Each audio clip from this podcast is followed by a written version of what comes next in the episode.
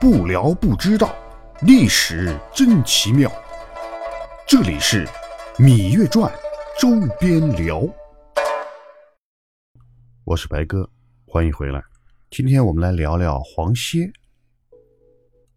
这个黄歇啊，可以说是《芈月传》里面的第一男主角。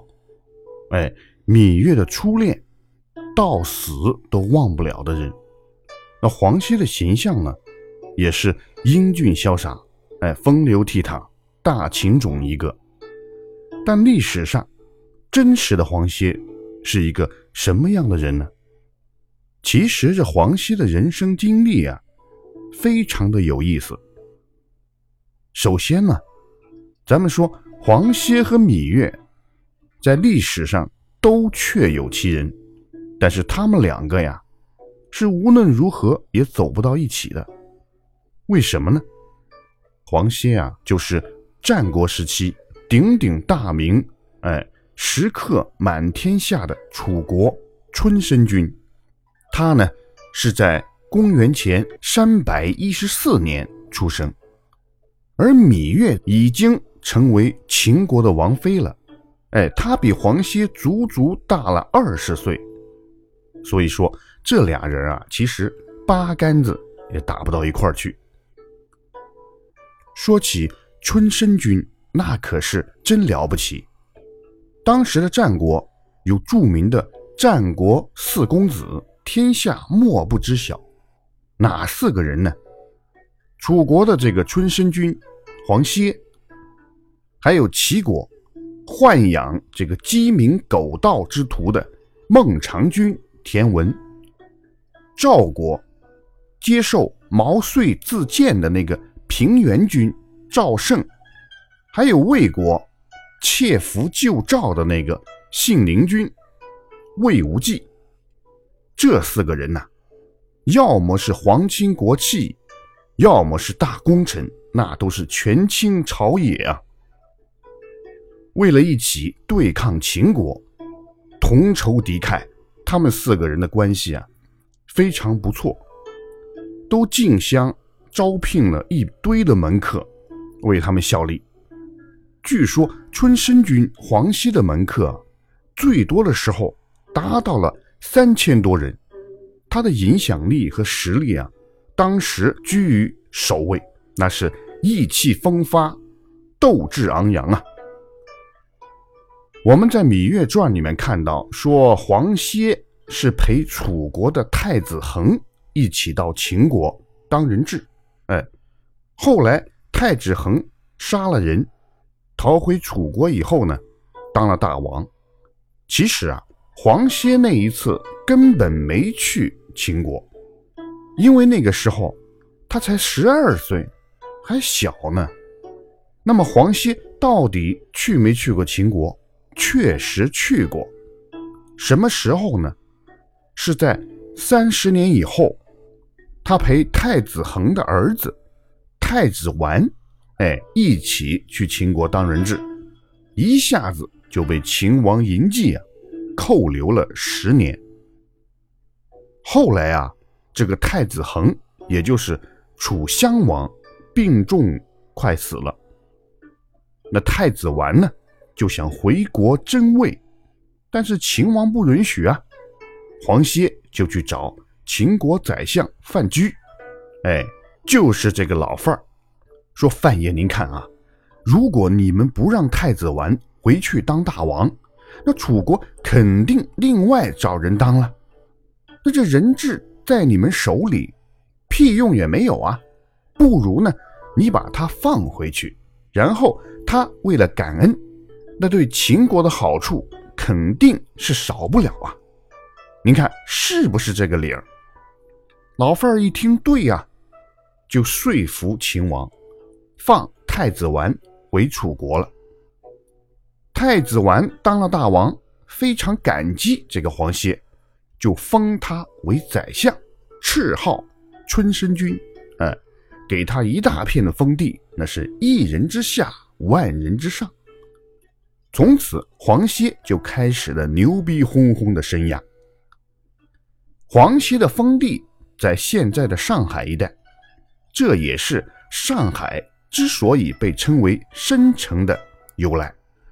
而黄熙的出生地呢，在楚国的附属国黄国，也就是今天河南省的黄川县，那也是白哥我的出生地。我跟黄歇那可是老乡啊！大家听到这儿，是不是感觉这黄歇好像发展的挺好啊？有什么问题吗？问题大了！哎，黄歇前半生啊一世英名，没想到他后半辈子晚节不保，老了以后成了个老糊涂蛋，越老越犯二，后来呢，还把老命都给玩丢了。这到底是怎么回事儿？话说这个太子完当了楚王以后啊，遇到了一个大难题。什么问题呢？他呀生了一大堆女儿，哎，生不出儿子。这个问题严重了。那个时候啊，没儿子就没有继承人啊。黄歇这时候已经七十多岁了，老头子也跟着起哄。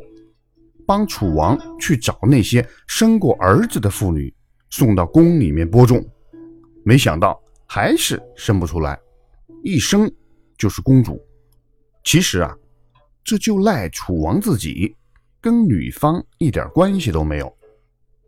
怎么办呢？这时候出现了一个阴谋家，谁呀？李元。哎，这李元的妹妹啊，是黄歇的小老婆。黄歇是他妹夫，你看黄歇这生育能力还是蛮强大的啊，七十多岁，还让李元的妹妹怀孕了，请太医把脉后说是个男孩，李元觉得可以利用一下，就如此这般的跟他妹妹交代了一下。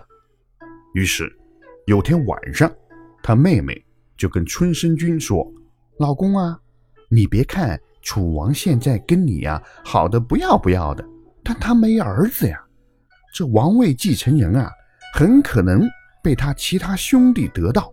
你呀做宰相的时候跟那些人关系不好，将来呀别说官位和封地了，恐怕你的脑袋也要保不住了。黄歇吓得出了一头的白毛汗。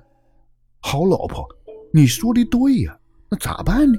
李元妹妹说：“老公，你别急，我怀孕了，才一个月，看不出来。你呀，把我送到宫里，要是生了儿子，那就是太子啊。老公，你呢，就是新楚王的亲生爸爸，这辈子你就不用担心了。”黄歇一拍大腿：“宝贝儿啊，你实在是太聪明了，就这么办吧。”于是。第二天就把小老婆送给楚王生儿子去了，结果李元妹妹还真生了个儿子，顺理成章的就成了楚国的太子。没过几年，楚王就病死了，这黄歇的亲儿子就继位当了楚王，而这李元呢，就成了国舅。但这个事儿的风险实在太大。李元发现啊，这黄歇老了以后，说话办事儿越来越犯浑了，二里吧唧的，所以一直担心阴谋败露，想杀人灭口，除掉黄歇。话说有一天，黄歇很开心地跑到王宫里，哎，我要看亲儿子去喽。没想到啊，中了李元的埋伏，一群人杀了出来。乱刀砍死了黄歇。李元呢，为了掩盖自己的罪行，来了个无毒不丈夫，谎称黄歇造反，把他全家杀了个鸡犬不留。哎，我这老乡春申君啊，真让人感叹。早年的他雄姿英发，忠贞不二，确实是个德才兼备的忠臣。晚年的他呢为了保住名利谋取王位退化成了个行为畏缩的奸臣结果晚节不保最终死于非命。套用毛主席的一句话人做半辈子好人并不难难的是一辈子只做好人不做坏人。好了芈月周边聊。越聊越奇妙咱们下期接着聊。